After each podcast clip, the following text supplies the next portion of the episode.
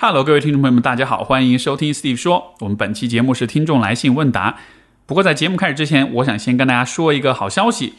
啊！之前我们的一位非常受欢迎的嘉宾杜素娟老师，他在 Steve 说二百一十二期和二百四十二期来过我们的节目，和我进行了两段非常精彩的对话。这两期节目受到大家的热捧，然后也成为了我们建台历史上最受欢迎的几期节目之二。很多朋友也告诉我们说。啊，希望更多的听到杜老师的分享，听到我们的对谈。那么在看到大家的这些反馈之后，我们就开始计划了一门更长期的、更系统的课程。而今天呢，这门课程就正式的完成并且上线了。所以说，这个地方要把这个消息告诉给大家，这门课程叫做《文学里的人生进化课》。那么我们在课程当中选取了八部大家非常熟悉的文学经典，把其中的故事拎出来介绍讲解，然后呢。在这个讲解的过程中，一起去探讨跟分析，各自从文学和心理学的层面去对故事做解析。我们俩同时又是非常有经验的，啊，去支持跟帮助年轻人的这样的专业的工作者，所以说我们也会去讨论很多，就是各位年轻朋友可以去思考、可以借鉴、可以参考的一些智慧、一些思想。我们也是希望通过这样的一个系列的课程，一方面帮助大家更多的了解这些文学作品之美，但另一方面也是更重要的一个目标，就是希望通过对这些故事的讨论，去帮大家去积累那些，啊，你其实还没有积累到人生阅历，去思考一些你以前没有想过，或者说你在读这些作品的时候有模糊的感觉到的一些问题，因为。很多人年轻的时候，他可能没有太多的阅历，但是呢，这不代表他就没有办法在心智上实现进化跟成熟。实际上，你通过听别人的故事，去了解别人的选择跟判断，这个过程对你自己的智慧的积累也是非常有帮助的。那么，很多作品当中，他所隐含的很多道理，可能是很深刻的。所以说，我们两个的对谈，实际上就是帮大家把这些内容给挖掘出来，用语言把它清晰的描述出来，变成。可以去指导你人生的很具体的思想跟智慧。我们希望通过这个课程的八个讨论，给大家带来这样的一个效果。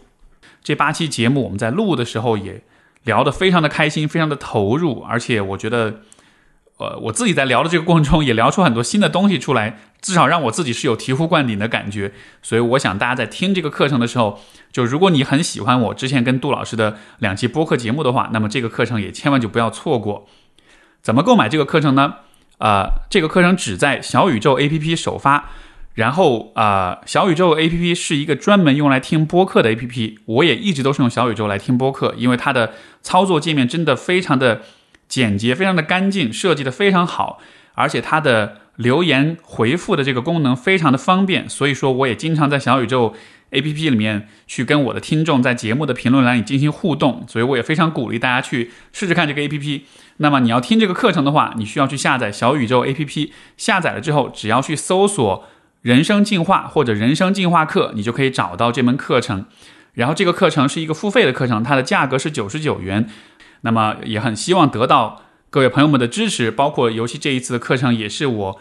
啊，鼓励我们的杜老师走出校园，走向更大的互联网世界的一次尝试。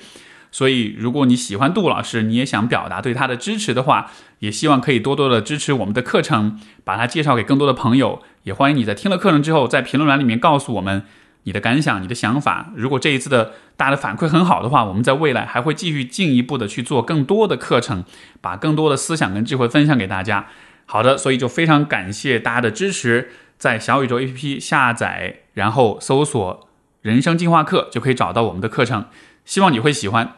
那接下来进入我们今天的啊节目，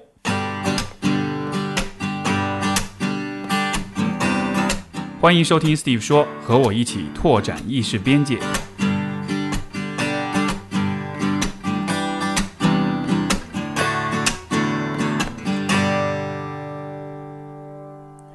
啊，我们今天的第一封信来自这位朋友没有署名，他说：“啊，你好，我是一个来自农村的女孩子，我有很深的自卑感，从小在外婆家长大，数学很差，表弟数学很好，经常外婆就说我数学很差，是很笨的小孩，说表弟很聪明。”包括数学老师每次都摸摸我的头，我一味的想要得到掌声，却一次次失望。长大后跟男友接触，只要一谈恋爱，什么想法都没了，心都是这个男生，身体也非常忠诚。每次我谈都是啊，我主动跟喜欢的男生谈我的过去，我喜欢的东西，我对他的喜欢，可是他们好像都不怎么领情。我这样应该叫呃交浅言深，改不掉这个毛病。我对性的态度很开放，约过炮，然后我这次还和一个平时在聊微信里聊天的男生在一起，成为情侣。第三次见面时，他和我开了房，我发现他不怎么看我的眼神，只管玩手机，之后就找个借口跑走了。我被伤得很深，不敢再和中国男生交往了。我觉得我对他那么好，如果我不开心，我也会直接说，他却对我冷淡啊？为什么没有男生会喜欢我？我也不是丑八怪，只是我不够矜持，我会和他们表达，公开表达喜欢，表达性。我也想谈一段正常恋爱，我好希望有人能懂我，能爱我。到底做错了什么呢？我难过、失望、伤心，更多的是愤怒。为什么有些女生有甜甜的恋爱，我就没有？我努力护肤、运动、赚钱、读书，比谁都期待啊！我比谁都期待懂我的人、爱我的人。为什么我不可以有？至于学业，我一直在努力，一直在看心理学的专业书籍，包括在考心理学和自考本科。首先，我觉得存在的一个问题就是，你小时候一直想要得到掌声，呃，我不知道这会不会成为像是一个惯性一样的东西。因为如果小时候很难得到夸奖的话，呃，人可能就会变得非常的渴求夸奖，以至于得到夸奖成了一个比其他事情都更为重要的一种目标或者需求。可是，如果带着这样的一种心态去啊跟男性接触的话，你可能会遇到的一个问题就是。因为你很渴望认可，你很渴望爱，所以你就会默认你是有可能从所有人那里都得到他的，对吧？这就像是，比如说打个比方啊，如果你是一个乞丐，如果你很穷，你身上没有钱，那么你走到大街上，你就会觉得所有人都比你有钱，你会觉得所有人都有可能是会愿意施舍你金钱的。这样的情况之下，就会造成一个问题，就是你在遇到任何一个男生的时候，你就会不那么的呃打引号的挑剔。当然，我不是在对你进行荡妇羞辱啊，我不是在说在评判这个性开放的这个问题，这个方面是另外一个个人选择的问题。但是我只是觉得，在情感上，当我们非常的想要得到别人的认可、得到爱的时候，你为了得到这种认可，你可能就会降低你自己的期待跟要求。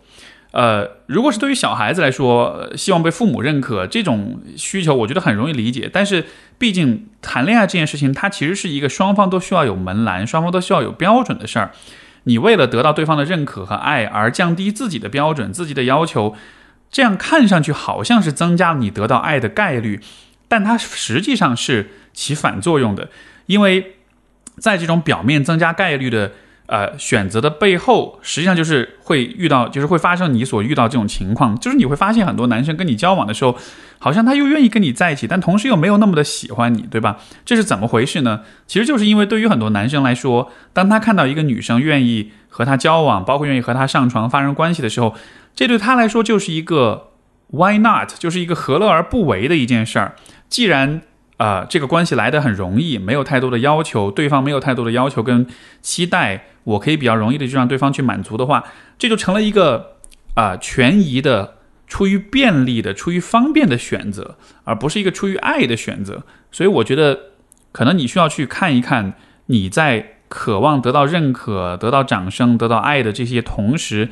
你自己在关系里扮演了一个什么样的角色？为了得到这些东西，你在关系当中。呃，是否依然能保持是一个值得重视、值得尊重，是一个有自我、有自己的期待，呃，能够让男生觉得要认真的对待你的这样一个人？当然，这地方我不是在说这些男生他们的方式对你的方式就一定是合理的，对吧？显然他们也会有各种各样的问题。但是呢，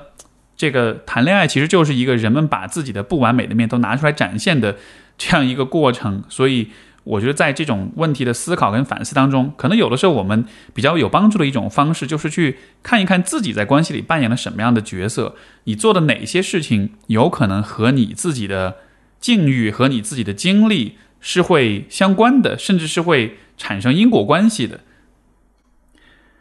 然后一个相关联的问题就是性的这个问题。那呃，虽然性在我们看来是一个比较生理的、比较感官的一个事物哈，但是实际上很多人在关系当中都会把性当做是一种媒介、一种工具，去表达他们的其他方面的需求。比如说，通过性、通过身体的这种付出，来得到他人的爱，来交换别人的关注和亲密。这其实就是很多人在在这个感情当中会去做的一件事情。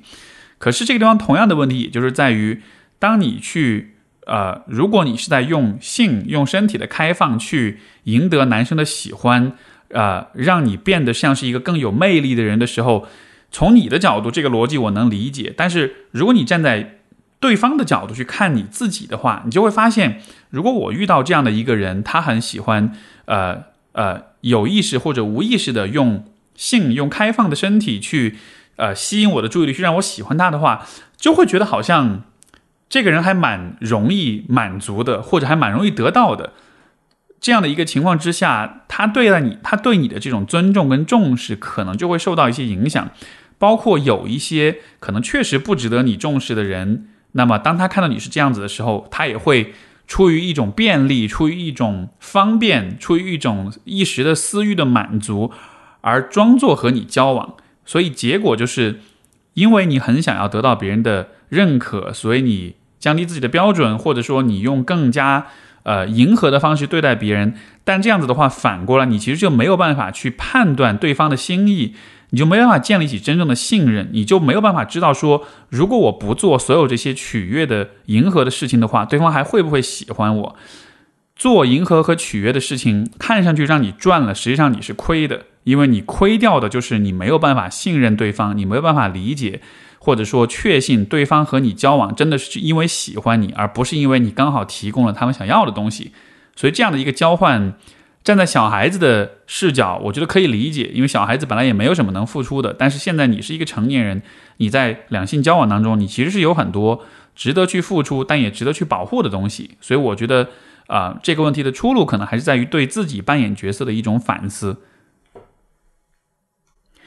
好，我们的下一封信来自一位有些困扰的妈妈。她说：“我是一个五周岁女孩的妈妈，呃，孩子的肤色随她爸比较黑。我和老公私下说是人群中最亮的黑珍珠。我们的这社会大环境对白有过分追求，特别是女性，所以出生以来我就隐约预感，以后她生活中需要不断面对外界对她肤色的评价和对比。事实是，这样的现象的确逐渐显现。”还小的时候，外人就会说小时候黑，长大就白了。当下似乎是安慰你，其实言语的背后依然是对黑的否定。上了幼儿园之后，有一天他突然不开心跟我说，某某男生说他黑，这是他第一次受到来自同龄人的评价。虽然我一直在摸索如何面对这种情况的发生，但他告诉我的时候，我还是有点心疼和无措。当下就是尽量表现的云淡风轻，询问他的感受，然后绞尽脑汁。呃，想要他继续问的深入的问题，呃，想他继续深入的问题，我该如何回答？不过他表达完以后，又没心没肺的玩去了，我也舒了一口气。还有最近一次暑假过完，小区里的认识的奶奶说，你们家姑娘今年没晒黑，挺好，挺好。当时我心里的想法是，我家底儿在这儿呢。之后回家路上，他又撅着嘴，撅着嘴说，我才不黑呢。我就说对啊，你是巧克力的颜色，看起来很好吃的样子，假装要去吃它，后来就变成游戏过去了。但我知道目前对于应对孩子，呃，应对方式对于孩子可能只是暂缓一些评价的不适，但这个议题依然存在。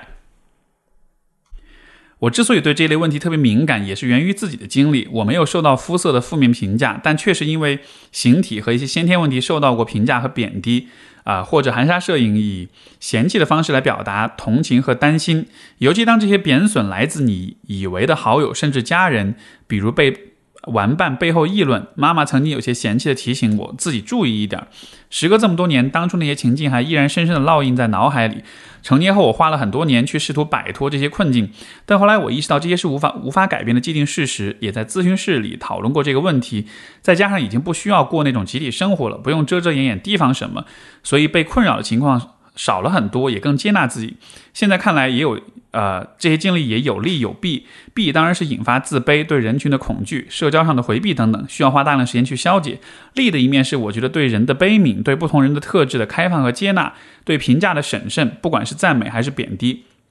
啊，困扰是在于，现在女儿可能也需要经历一遍这些外界评价，这个问题确实让人焦虑。对于我啊，妈妈当年的反应倒是理解了一些。那种对我的评价，在他看来可能是对他的评价是一种羞耻吧，呃，他无法去消化这些舆论压力，只能简单粗暴的让我顺应社会，啊需求压抑自己。他也是希望少少让我受伤害，只是方式不妥。理解自己的经历是一回事，去面对女儿的经历又是另一回事。我太知道来自同龄人的伤害会带来多大的挫败感，无法阻止这些可能的伤害，只能尽量多的提供来自家庭的支持。而实操层面上，如何在以后他需要的时候探讨这个问题，还有些不确定。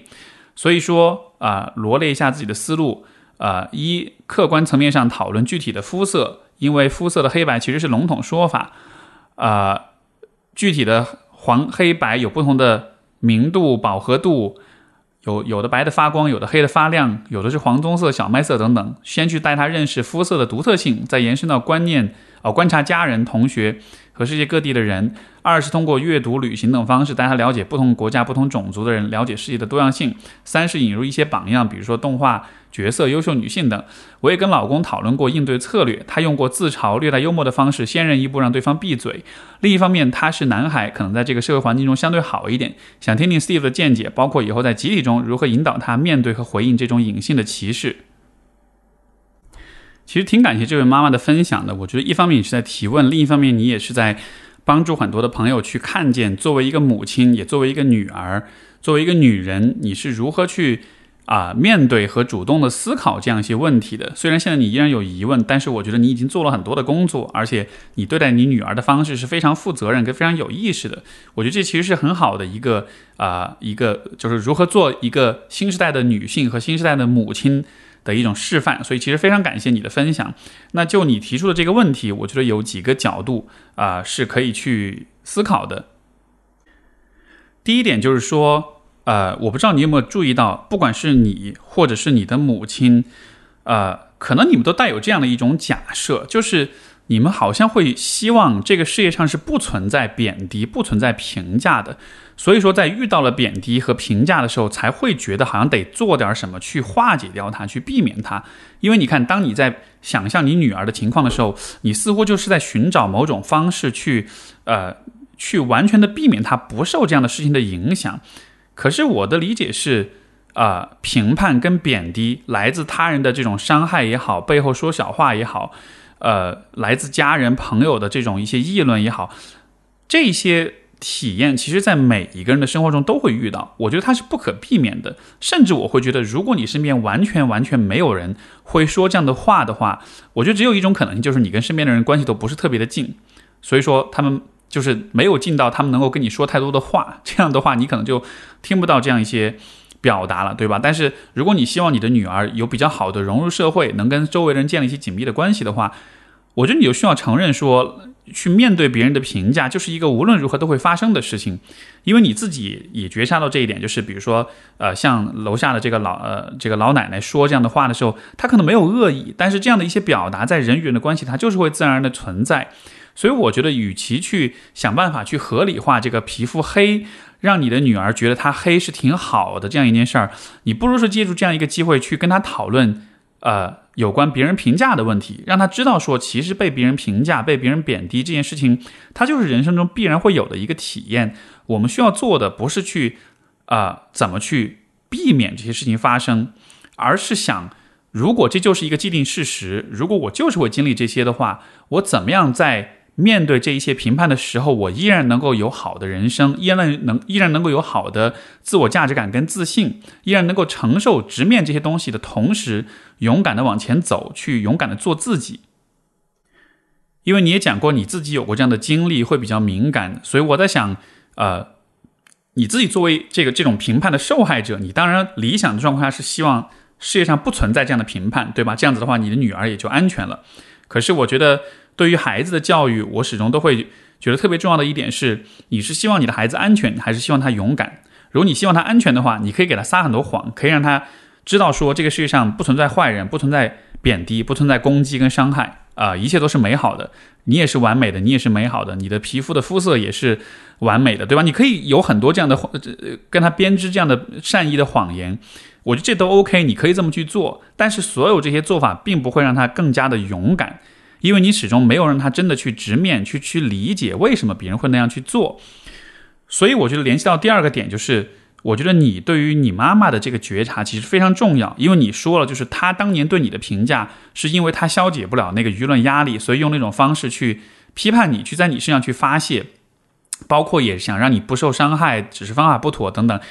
我觉得这其实是一个非常好的观察，而这也是你能够帮助你的女儿去理解的一件事情，就是当人们去批判别人、去评判别人、去否定别人的时候，很多时候不一定是因为在这个人心目中他真的客观上认为你是不好的。很多时候，当我们去伤害别人、批判别人的时候，只是因为这样做会让我们自己好受一些。所以，这其实是让你的女儿去直面别人的贬低的很重要的一个角度，就是以后你遇到别人贬低你的时候。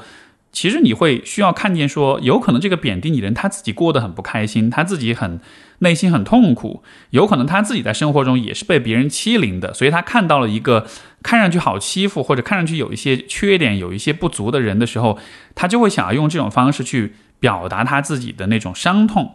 呃，我是认为这样的一种看待角度会比就是你说教他啊各种肤色都是很好的，都是多样的或者什么的，嗯。我觉得会更真实，会更贴近现实一些，也会让他更有勇气、更有力量一些。所以，这是我觉得你可以参考的一种方式。以及你说你所提到的隐性歧视，其实说实话，我觉得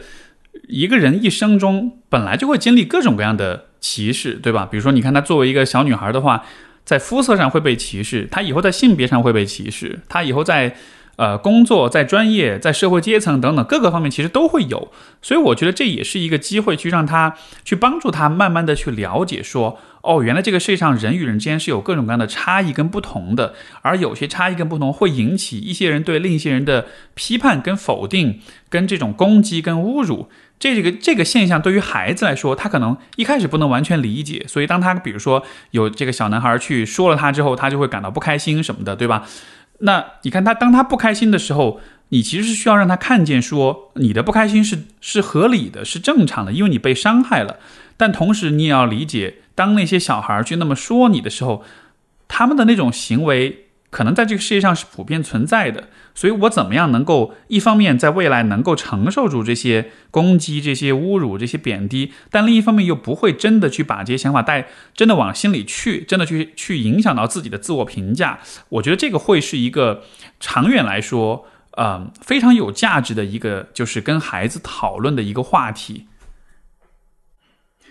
然后我觉得还有一个更长远的角度，就是说，其实你自己的经历当中。呃，我们已经能看到你曾经被你妈评价贬低，然后但现在你有了孩子，你多少能够理解他。包括你也提到你的这种经历对你的利的一面是在于你对于不同的人有了更多的开放跟接纳，然后对于评价是很审慎的，然后不会去贬低或者轻易的贬低和赞美这样子的，对吧？所以你看，其实你自己的这个经历，它最后给你带来的也是有好和坏的结果，但是你依然选择了去坚持发扬那些好的东西。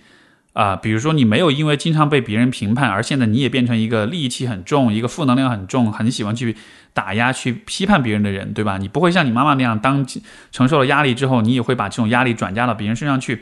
就这些，其实就是关于一个人在道德上面的很重要的选择。而我觉得你的选择是可以给你的女儿。一个非常好的示范的，去让他看到说，每一个人在成长过程中都会受到伤害，但受到伤害不等于要去有了借口和理由去肆意的去伤害别人，去发现你的攻击性，去发现你的阴暗面。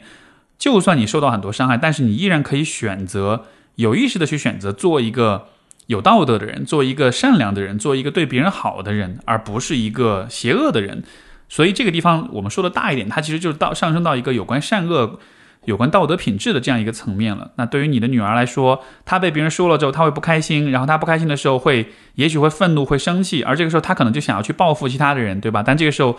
你就需要让她明白，你看你被别人伤害之后，你会想要报复，对吧？但是你要明白，去报复别人这件事情，在本质上是不好的。如果你这么做的话，你也就会变成那些伤害你的人，而你不想要变成和他们一样的人，你想要像你妈妈这样，做一个善良的人，做一个勇于去。啊，直面这些问题，也依然选择啊善待他人的这样一个人，所以在这个意义上来说，其实你的经历已经为他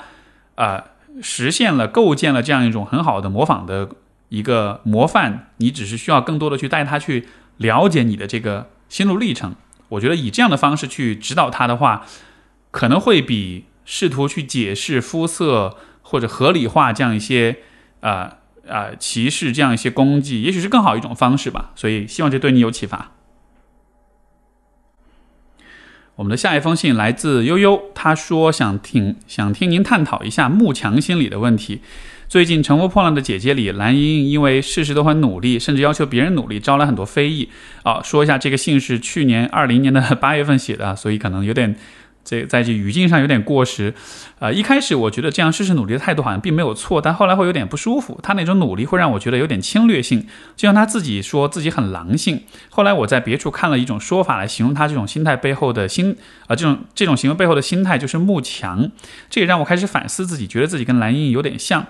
我小时候在小地方上学，长相尚可，家庭条件好，成绩一直第一。后来转到大一点的城市，身边条件好的同学多了起来，学习成绩也不会一直第一，但还是名列前茅。以至于我从初中开始就一直羡慕那些成绩好、家庭好的同学。我的朋友也都是成绩比我好，家庭好，自己很自卑。现在想来，这样做可能是因为潜意识、潜意识里觉得和他们做朋友好像就。离自己想要的东西更近了一点。上大学的时候也会经常去朋友的学校，是个九八五学校。我的学校很普通，有的时候同学们讨论一个同桌很呃呃同学某方面很厉害，我就觉得不服，觉得他虽然那方面做的不错，但是另一方面很不好。同学也会说我好像很难找上，很难得有我看得上眼的人。我也承认这一点。大学毕业找了工作，我是一个做事认真、对自己严格要求严格的处女座，再加上工作内容也是我比较擅长的，所以我比一般进公司的人都做得好一些。但是我身边大多数的同事都毕业于三本学校，工作上做出来东西也很垃圾，工作态度也是划水，这让我从心底看不起他们。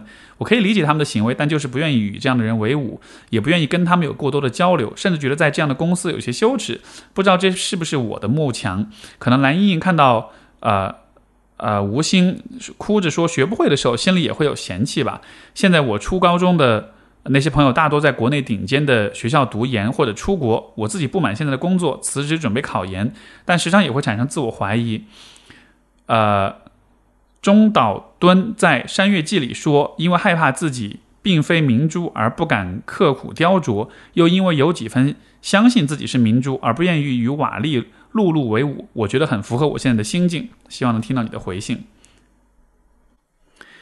呃，首先我觉得这是一个非常好的话题，然后这个悠悠也做了很好的一些思考跟反思。呃，这地方我分享两个角度，第一个就是我觉得这个幕墙的呃体验或者现象，我觉得它背后更底层的一个问题，实际上是社会跟个体之间的一种冲突，就是说每一个人生活在这个世界，生活在这个社会里面的话。他其实都会面临一个社会跟个体之间的冲突，就是每一个个人他站在自己的角度，他有他自己的愿望跟想法，但是你生活在一个社会当中，这个社会又对你有些期待，而两种期待之间就会不断的产生冲突，这个冲突是每一个群居的人类都逃脱不了的一种会贯会纵贯一生的这样一种张力，这样一种冲突。所以当你说慕强的这个心态的时候，其实我觉得这就是一个很经典的状况，就是在个体跟社会冲突当中，当社会的那一个部分它过强、过于主导性的时候，它把个体这个部分给压过去了。这种压过去之后的结果，就是在一个个体身上会体现出那种慕强的逻辑，而这个逻辑确实是符合可能大环境的这种啊竞争、这种丛林法则的，呃。这样子，包括你提到像蓝莹莹这样的，对吧？也许他这样的一个方式，大家就会觉得啊，作为一个艺人，作为一个打拼的人，他可能就会非常好，非常受人认可。他的老板、他的粉丝、他的这个呃团队，可能也会非常认可他。确实，你看这样一个很慕强的人，他在环境里就会处得很好。但是这样子做的同时，问题就是在于。在个体和社会的这种冲突当中，你让社会的部分完全的胜出了，你的个体的部分就完全的被压过去了，被放弃了。这会导致什么结果呢？就是你不知道怎么去跟自己去相处，你完全带着一个社会期待的逻辑去看待关于自己的问题的话，很多时候你就会不知所措。像你自己所说，你现在对自己产生自我怀疑，觉得自己是有可能是明珠，又不确定是不是，所以说就很犹豫的样子。包括你自己在心里面也会产生出因为这种慕强而对别人的一些嫌弃啊、鄙视啊，而这样一些情绪、这样一些想法，可能你是不希望看到自己有的，对吧？所以就好像是。可能会慢慢发现，一边在慕强，但另一边好像心里面就会变得越来越冷酷，越来越挑剔，越来越苛刻了。而这个就是我前面所说的，社会与个体的这种冲突当中，你不能让社会的部分完全的胜出，它需要是一个呃相互不断争夺、不断冲突，然后不断碰撞所形成的一种相对动态的一个平衡。现在的状况就是你让社会的部分变得太强了，让自我的个人的部分。变得太弱了，所以有点失衡。所以我是觉得这也许是一个呃需要有所反思的地方。我我理解在你的这种成长环境当中，因为从小地方呃以前这个在小地方的时候，但是可能成绩各背景各方面比较好，对吧？这个时候你可能很容易去跟别人做比较，在这种比较，在这种就是利用社会规则去做比较的过程中，你得到了好处，所以你就会很容易认同。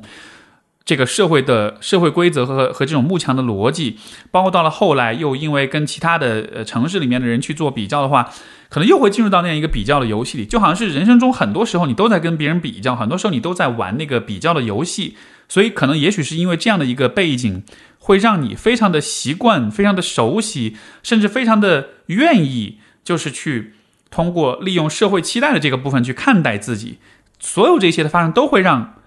你内心冲突的那个社会的部分变得过于的发达，过于的强大，但是你自我的那个部分，它可能就一直会被压制、被压抑。那这其实就引出到第二个问题，就是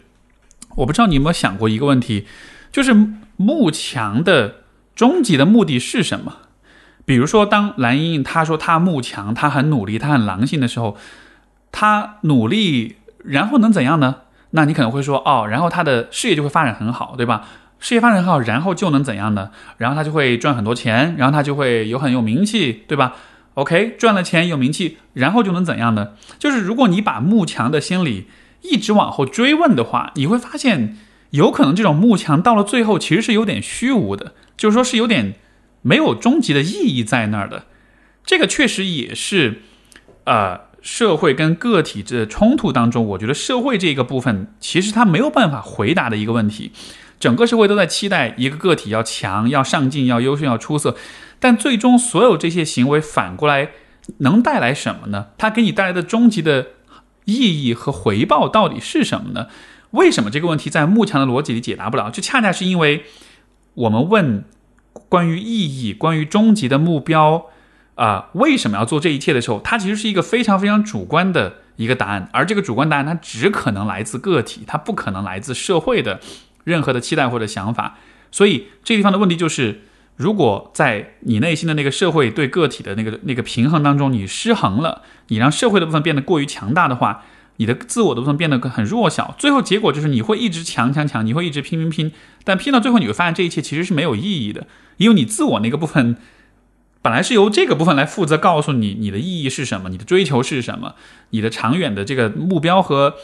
渴望是什么？但这个部分你的声音听不到了，它被压过去了，所以就啊，最后可能就是一直在忙，但是并不知道自己为什么在忙。而同时，它也会造成另外一个结果，就是你会有那种嫌弃跟鄙视的那种行为。其实你想想看，如果比如说你在做一件你非常热爱的事情，啊，在做这个事情的时候，你也会看到一些做的不够好的人，对吧？但是可能因为你很热爱这件事情，这件事情给你带来的终极的价值或者意义，比如说假设啊是我是做心理咨询的，那我看到其他的一些同行，他们也在做心理咨询，然后我觉得他们的专业能力确实比我差好多，我确实比他们强很多。但是因为我知道这件事对我来说是很有意义的，我是愿意始终保持一种积极的善意的一种。啊，正面的姿态去看待这一切的，所以当我看到不如我的人的的时候，我就会想说，诶，他们做这样的事情，他们一定也有他们的一些很积极的想法，但他们可能现在能力确实做不到。这样情况之下，我何不去帮助他们一下呢？我何不带着一个更友善、更包容的姿态去看待他们的，对吧？当你带着这样的姿态去看待别人的时候，你就不会产生那种嫌弃。但是如果比如说我并不是那么在意这个工作，它只是一个赚钱的事儿，这个时候我看到别人不如我的时候，你可能就没有那么多的。道德立场跟那种出发点要去从正面的、从建设性的角度去解读这些，所以我觉得，当你说到看不起别人的时候，当你在看不起的同时，有可能你也是看不见你自己的终极的目标的，有可能你现在做的事情对于你来说，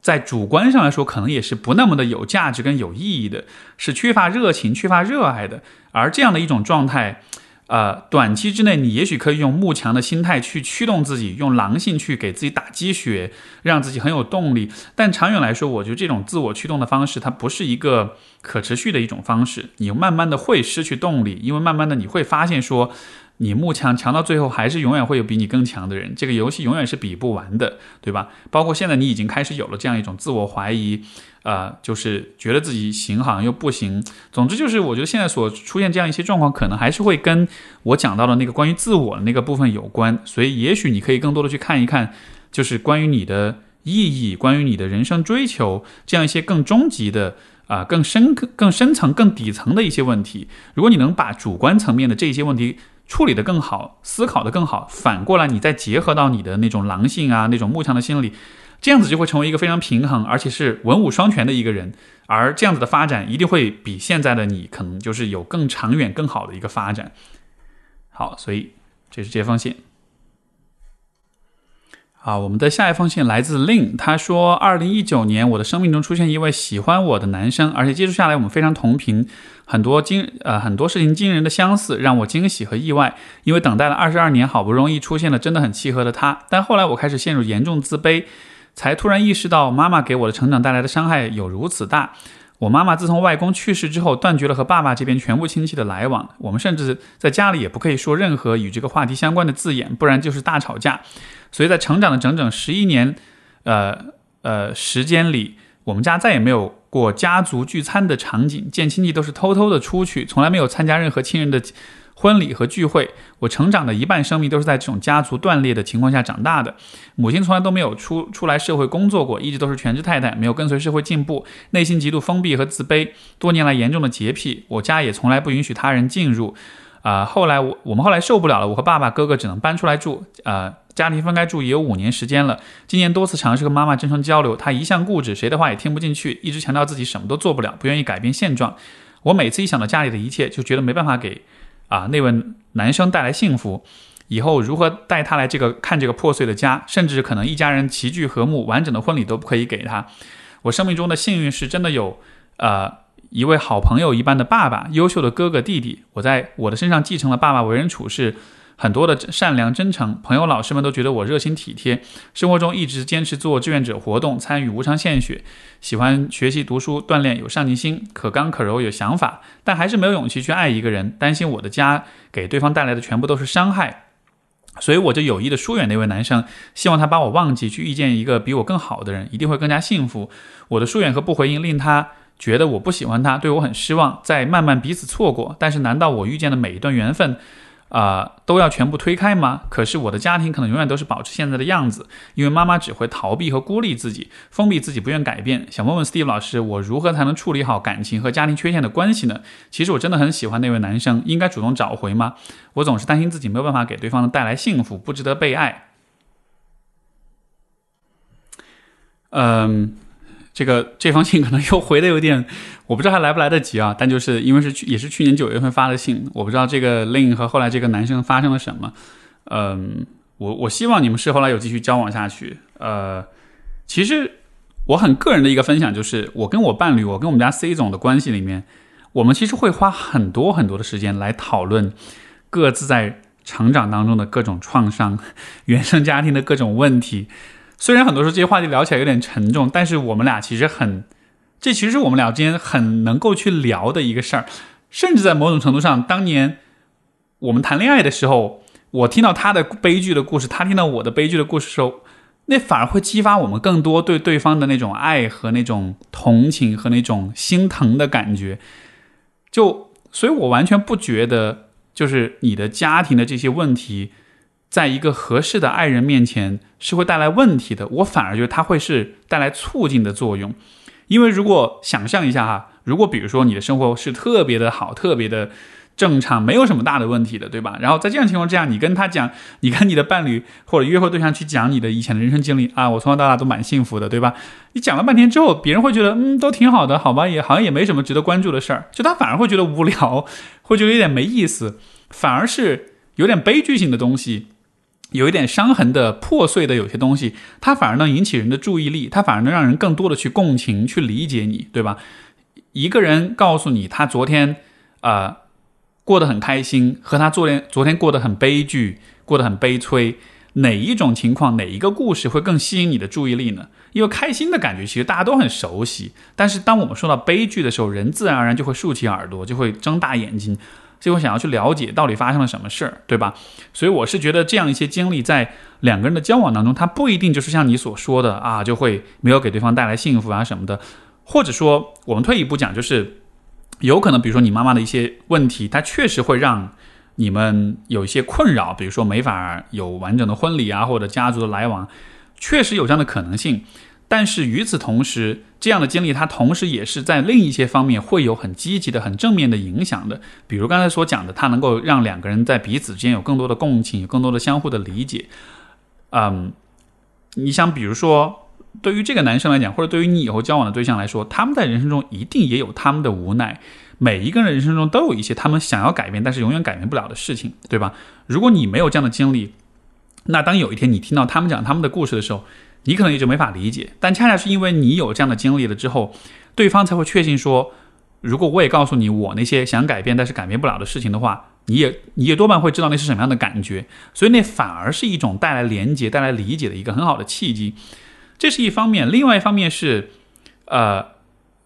虽然有这样一个妈妈，但是你也讲到你有这样的爸爸，你有这样的哥哥，你有这样的弟弟。就我听到你说这些的时候，我的第一反应就是哇，如果我是那个男生，我真的好有兴趣。去更多的了解一下你，也了解一下你爸爸、你哥哥、你弟弟，甚至了解你妈到底是什么样的人，因为就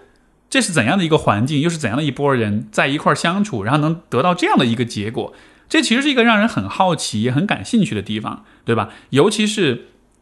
就是如果很多人遇到了这种很糟糕的家庭关系，他其实是很容很容易滑向更负面、更糟糕的一种结果的。但是你没有，你的家里的。四分之三的人口也没有，啊，不对，五分之四，对吧？所以在这样情况之下，这个家庭当中是有一些非常积极跟非常有力量的东西存在的。所以我一点都不觉得那个男生跟你交往之后他会不幸啊，会像你想的那么的糟糕。你可能只是站在你自己的主观的角度，你觉得你自己有很多的这种不开心和这种不幸。但是别人不一定会从完全一样的角度去看待这些事情，所以我还是觉得还蛮鼓励你的。就是我觉得你可能有点稍微 稍微高估了这些事情它的危害性或者它的风险性，而低估了这些事情当中所蕴含的那种连接、跟理解、跟共情、跟那种高尚性的那种就呃的那种启示性。所以我觉得，如果你能从这样角度去看的话，或许就会觉得说，其实也没有什么大不了的，其实可以讲，其实可以爱。其实可以敞开自己，至少你试试看，看看别人是什么反应，然后你才会知道对方是一个什么样的人。所以你看，这又是另外一个额外的角度，一个额外的好处。你把这些东西敞开给对方看，你看看对方怎么做和反应，这不是一个很好的去了解对方内心的一个机会吗？对吧？因为不同的人对这样的事情，他反应肯定是会不同的。所以当对方做出的反应给到你的时候，也能更让你去了解和信任这个人，知道。他是不是真的是那个对的选择？所以，如果这封信你听还来得及听到，如果你跟这个男生还没有完全断联的话，勇敢的去向他表白，以及勇敢的跟他讲所有的这些故事，然后把一切都敞开跟他去说，啊，不要害怕，不要担心。最后，最后，哪怕最糟的结果是讲完之后他真的觉得啊不行，我接受不了，这不挺好的吗？这说明你没有错过任何对的人，对吧？所以加油，祝好运。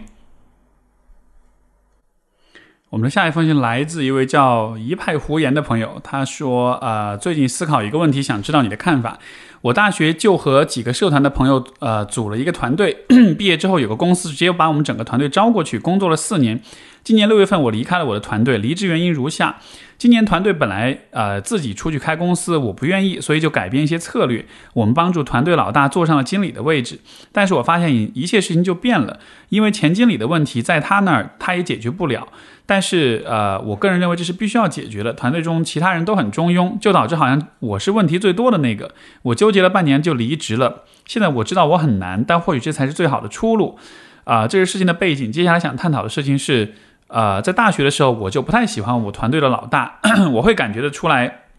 一个人是真诚还是虚伪的。我团队老大给我的感觉是虚荣的。后面和其他小伙伴交流，证实了自己的感觉没错。我不喜欢他，认为跟他成不了朋友。但是为什么我处处为他着想呢？三个人租房子，他睡主卧，他的工资比我们高，认为理所当然。他嘲笑我胖，我心里很自卑。我告诉自己不要理他，但是很显然他还是影响到我了。这么多年，他有意识无意识地透露出，没有他，我和另外一个女生是根本不可能得到这份工作的。他说过最让我生气的话是：“你配拥有这么多工资吗？”但是当他想出去开公司的时候，又说我和另一个女生不想出去开公司，他也不想。我有想法不继续在这个行业的时候，他跟我说我和另一个女生当中，呃，一个人不做，他也不做。因为他的这些话，我纠结了很久，最终还是选择不继续。因为那时候疫情最严重，大多数公司没有招聘，所以就想准备公务员考试。那时候还没有下决心要不要考公，我就我先把我的团决定告诉个团队。但他听到的第一句话就是我考上，他怎么跟老板交代？呃，然后我跟我列举他的朋友都是在家准备的，我的第一反应就是他想让我离职。从那开始我就一直哭。大家这么多年的感情就真的这么廉价吗？和团队其他人聊，大家都说站在他的角度他没问题。我知道这是正确的话，但就是很难受。那段时间我又感觉站在大家的对立面。坚持半年，我发现变得不是自己，经常在工位上抹眼泪。我老大知道我抑郁的情绪，但他都不敢当面问我的情况，只敢通过另外一个女生问我怎么样了。我离职只用了两天时间，原本打算一周，呃，做完一整周。后面呢，我的老大说，要是我实在难受，可以不用做完一整周。又跟我老板说。我是因为年底就心里有问题，所以想辞职。我一生气，第二天数据打包完，晚当天就回老家了。我原本以为讨厌一个人应该不会去在意他对你的看法，但是为什么我那么讨厌他，还是很在意他的想法？这是什么心理？我是被职场 PUA 了吗？我又该如何放下这段伤痛的经历？其实这个问题，我觉得可能是涉及到一个人生发展阶段的问题，就是我们都会说啊，年轻人是敏感又脆弱的，对吧？呃，其实这样的说法不完全是一个批判跟否定，我觉得它其实是描述了在，呃，心理学上，在发展心理学上，人在特定人生阶段会有的一个表现。那我的理解是说，因为呃，我们在比如说二十出头的时候，啊，在这个年代，其实人本身的发展就处在一个比较初期的阶段，所以在这个阶段，你会发现，比如说，呃。你刚刚进大学，你就跟你的室友成了好朋友，而且有可能成为一辈子的朋友，对吧？很多人跟他们大学室友可能都是很长期的朋友，但是为什么同样的朋友在毕业了之后，甚至到你三十岁、四十岁、五十岁的时候，你就没办法运气这么好了呢？你没办法遇到那种一见如故、立马就成为一辈子朋友的那种人了呢？这个不是因为说你年纪大了之后，你你你的这个社交就变窄了，甚至年纪大之后你社交是变宽的，但是为什么就能更难交朋友了呢？其实就是因为你的你处在了一个不同的发展阶段，就是当我们在比较年轻的时候，因为我们的自我还没有很定型，还没有很成型，在这样一个情况之下，我们就会很容易去调整自己，去适应不同的关系、不同的人。而在这样的情况之下，我们就会显得像是比较敏感跟脆弱的。就敏感跟脆弱，其实从从适应性的角度来说是很重要的。你如果不敏感的话，你就没法了解到别人对你的看法，你就没办法及时的做出调整。你要是不脆弱的话，你就会很固执、很坚持自己，你就会不愿意为了呃融入集体或者适应关系而去改变自己，对吧？所以在这个阶段的话，我是觉得当你对呃你的这个老板有这样的一些反应，很在意他的看法，但是又不喜欢他，又讨厌他的时候。可能你会在意他，你会想要去和他，呃，虽然讨厌，但是依然去听他的。我感觉这可能也是在这个阶段的你必然会有的一种状态。实际上，很多人在大学的这个阶段前后，其实都会有这样的一个困扰，就他们都是想要去融入一个地方，中都是想要找到一些归属。因为这个时候我们就是很孤独，就是很脆弱，也不知道自己要去哪里的。但是，我觉得可以去，我们可以去预期或者去想象的一种未来，就是。你不会一辈子都这个样子，你现在这样可能只是因为你的自我还相对比较模糊，还没有很成型，就好像是还没有经过精雕细琢，那个形象不清晰，所以在这样一种的情况之下，你还是很需要通过和别人的连接来找到你自己。但是如果你愿意更在未来的时间当中，更多的去雕琢你自己，去让你自己的自我变得更清晰、更成型的话，慢慢的你就不会那么的需要啊。在和别人的关系里去找你自己，尤其就不会需要那种显然不适合你或者对你不利的关系，对吧？这个时候你可能就会变得越来越挑剔，你对于朋友、对于友谊、你对于合作性、对于信任，可能就会更加的有有更高的要求，从而的话，未来这样的问题就会更加的容易去避免。所以我是觉得，呃，也许你你所经历的刚好和你当时的那个。发展的那个过程有关系，因为刚好又是大学阶段的一些朋友，所以说大家之间的那种相互的那种归属跟相互的适应，可能是会受到呃年轻的这种影响的。但是我是觉得他可能不会一直这样子，所以我还蛮鼓励你，就是在未来的时间当中，更多的把注意力放到你自己的自我的这种发展跟成长上面。另外一点，当然就是说。保持学习，保持思考，保持啊自己的这种思维的灵活性，这样子的话，你才能一直保持一个比较清晰的啊对事情的判断跟思考。呃，其实你本来已经有一些看法，有一些思考了，对吧？比如说你说你能看出来你是真，别人是真诚还是虚伪的，这说明你是足够聪明的，你是足够有想法的。在这样一个情况之下，你只是需要把这个部分变得更强一些。当你自己有了自己的思想跟思维能力作为一种精神上的支撑跟力量的支撑的时候，你就不那么的需要啊来自别人的认同，包括你可能也会更有力量、更有勇气去做出你自己的选择，去做出你自己的评判。所以我是觉得这个呃这样的一些问题，可能都还是是是都还是可以通过成长、通过发展自我去慢慢的改善的。好，我们今天最后一封信，一封信来自喵小姐，她说：“呃，我今年二十四岁，研究生在读，从来没有谈过恋爱。关于感情，我觉得我可能是在逃避什么，不敢面对什么。平时一想到谈恋爱就害怕，最主要是不知道跟别人说什么。但如果只是普通朋友，我就不会想到见面之后要讲什么，不会尴尬。呃，背景经历是之前从来没有经历过感情，高中很喜欢过一个同学，之后以一种不太好的方式不了了之了。”再之后就感觉再也没有很喜欢过谁了。去年快元旦，一个同学跟我表白，大概是这样的：这个同学之前是我一个导师的，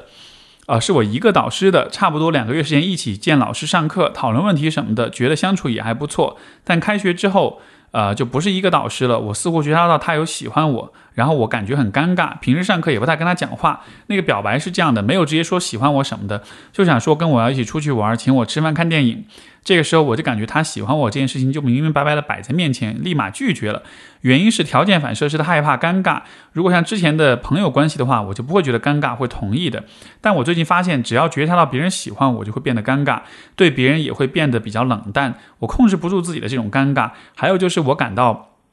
我感觉谈感，呃，我感觉到谈感情的时候，我会立刻开始思考，是呃，什么是喜欢别人？思考的结果是我也不太知道，我好像没有办法和别人开始正常的交往。最近也是差不多同样的事儿，之前那位同学的室友，暑假的时候每周末给我发短信，啊，都是比较平常的聊天，像下班了吗？周末去哪儿之类的，也不会聊太久。我也是。那种不太立马回消息的人，开始我觉得只是同学之间的问候，就还比较乐意回复聊天什么的。这种状态持续了一个月多一点。然后来学校的时候，这位同学一直问我到哪里了，什么时候到学校。晚上我到学校比较晚，他还到校门口接我了。之前在微信上问我需不需要来接，我说不需要，自己就可以。我感觉不是很舒服，我很不习惯有人对我这么关心。开学之后也问我要要不要一起跑步，以及上课老师要求组队，我都拒绝了。最近很少微信上联系。对这位同学的感情有些不一样，我似乎觉得很愧疚，甚至他来接我的晚上，一我一直就在想，我是不是一个渣女？可能是我明明不喜欢他，却耽误了他很多时间，以及平时去上课，他和之前那位同学兼朋呃，他和他他和他和之前那位同学的室友兼朋友关系让我感到很别扭。这个问题当中，我其实会看到一个可能跟亲密关系不一定有太大关联的角度。嗯，因为你好像很在意说，当你觉察到别人喜欢你的时候，你会感到尴尬，呃，而且好像这个尴尬会让你比较介意，所以我不知道这当中是否有这样一个角度，就是你觉得尴尬的时候，是不是这意味着你的假设当中是自己不应该尴尬的，就好像是尴尬这个感觉的产生是不合理的，是不合符合你的期待的。那么你的期待是什么呢？你的期待是，如果你喜欢一个人的时候，然后你不尴尬，你非常的顺利，非常的顺水推舟的去回应对方或者怎么样，好像那才是对的吗？所以这个地方我不知道这算不算是一种，嗯，像是一种对自己的完美主义的期待，就是会希望自己对于恋爱感情这样的事情的反应是是很成是很成熟的，是很老练的。呃，我不知道你是否是在内心深处是会有这样的一个想法。因为说到这种尴尬，我觉得在不了解什么是爱，不，呃，不熟悉怎么谈恋爱，怎么跟异性交往，怎么表达喜爱、跟亲密、跟情感这样一些事情的时候，其实大家都会尴尬，因为都是人生第一次做这样的事情啊，都不懂。在这样一个情况之下，我们我们必然势必就是会带着尴尬去做很多的事情的。这就好比，比如说，今天呢，我回想起我我的初恋，或者我最开始跟女生去交往去。写情书或者去表达喜爱的时候，其实我也超级尴尬，我也觉得不光是尴尬，会觉得手足无措，会觉得很紧张、很恐惧，因为你你是在走入一个你完全未知的、完全不了解的一个领域当中，也没有人可以教你，你也没有任何可以参考的东西，对吧？所以我觉得好像那种尴尬是必然的结果，但就好像是你对这个尴尬的感觉那个反应是尤其的强的，而且好像是不能像是不能容忍任何的尴尬，只要有了这个尴尬，立马就弹开，立马就躲避，就好像是为了避免尴尬的感觉，你愿意放弃或者是拒绝所有其他的一切的事情。所以你对于尴尬的这种很强烈的反应，才让我想到说，有没有可能这个尴尴尬的背后，实际上是对自己一种过高的期待跟要求？那么接下来一个问题，可能你就会问说，OK，那尴尬的话，我应该怎么做呢？嗯，我觉得或许我们可以试着把注意力朝着一个更正向、更积极的方面去转移，就是两个人在相互喜欢的时候，其实是有可能有一些美好的东西产生的。所以我觉得。去替代尴尬的，可能可以是一种对美的一种追求。这个说起来非常抽象啊，但是，呃，我觉得对于美的追求，就意味着不管是在视觉上、在听觉上、在感官上、在体验上，任何的情况之下，如果有可能产生美的话，那个美本身就是非常值得、非常有价值的。我举个例子，比如说，假设你和这个喜欢你的一个男生，然后你们约好了去。呃，比如说去一个博物馆或者去一个画廊去看看一个艺术展，对吧？可能因为跟他在一起相处，你会觉得很尴尬，会觉得啊两个人都没什么可聊的。但是当你们去到那个地方的时候，你们一起去欣赏一些作品的时候，那个时候是美的，对吧？那个时候的美，一方面是这个作品本身的它的带来的艺术的美感，另一方面也是那种当我们沉浸于某一件事情当中，当我们共同去分享这样一个欣赏的过程的时候，那也可以是有美感的。又比如说，当你的这个同学他来校门口去接你，然后他可能帮你拎着行李，你们可能一起往寝室去走，在走的这个路上，你可能会觉得哇，好尴尬，不知道该说什么。但是在这个走走的过程中，也许两个人一起在那个灯光下，在路灯下，在那个在那个树林，呃，那个那个那个树林当中的小道里面去走的时候，或者是也许那个时候会有夜光，会有星空，或者是会有我也不知道，比如说这个呃昆虫发出的声响。环境就是有很多事情是在你身边在发生的，你的注意力可以只聚焦在那个尴尬上面，但你也可以聚焦在其他的事情上面。所以，也许这种尴可以克服这种尴尬，或者至少可以调和这种尴尬的一个方式，其实就是在和别人相处的时候，不只是把所有注意力都放在尴尬上面，而是看到说，哎，此时此刻我身边还是有很多其他的事情正在发生的，我不能享受。不能接纳这种尴尬，但是我好歹可以去享受周围所有其他的那些美好的、美丽的那些事情。所以就好像是这似乎是需要一种视角上的一种转换。以前你认为尴尬是最重要的问题，但现在你把尴尬的这个重要性降低一点，你把更多的重要性分配到你个人的享受、你的美好的体验、你的那种审美上的那种满足上面。如果这样子的话，我不知道是否能让你，呃，相对来说更容易的去和别人去相处吧。又比如说，有人要给你表白，对吧？如果他，比如说他表白的方式比较糟糕、比较笨拙，那这这可能不是特别好。但如果对方的表白是带着文采的，是写了很让你感动的文这个情书的，那至少你可以在文学的层面去感受一下那些文字的美好，对吧？或者说。也许这个表白的同学他是很笨拙的，但他那个笨拙的样子本身可能也是带着一些可爱、带着一些纯真的样子的。那这也可能成为一种，呃，审美上的一种令人愉悦的一种体验。所以我是觉得，当你在讲这些的时候，呃，就好像会是整体是一个比较偏理性的一种状态。但是我觉得能够克服理性上的这种尴尬跟评判的，恰恰是需要啊人变得更感性一些。所以你也没有讲你的成长经历或者是你的性格等等的，但是我是觉得，也许可以更多的朝着这个方向去想想看，让自己变得更感性、更细腻一些，更多的能够去觉察到那些此时此刻当下正在发生那些很小但是很美的事情。这样子的话，尴尬可能就不再会是唯一重要的事情了。所以希望这个对你有启发。呃，好，那这就是今天所有的来信，非常感谢各位的收听。然后最后再提示各位，如果你喜欢听之前我和杜素娟老师的有关文学和心理学的这个碰撞的这种讨论的话，我们俩的合作的课程已经上线。然后这个课程在小宇宙 APP 当中搜索人生进化课就可以找到，希望得到大家的支持，希望大家的努力的、踊跃的购买。好，谢谢各位的收听，我们到这里，感谢下次再见，拜拜。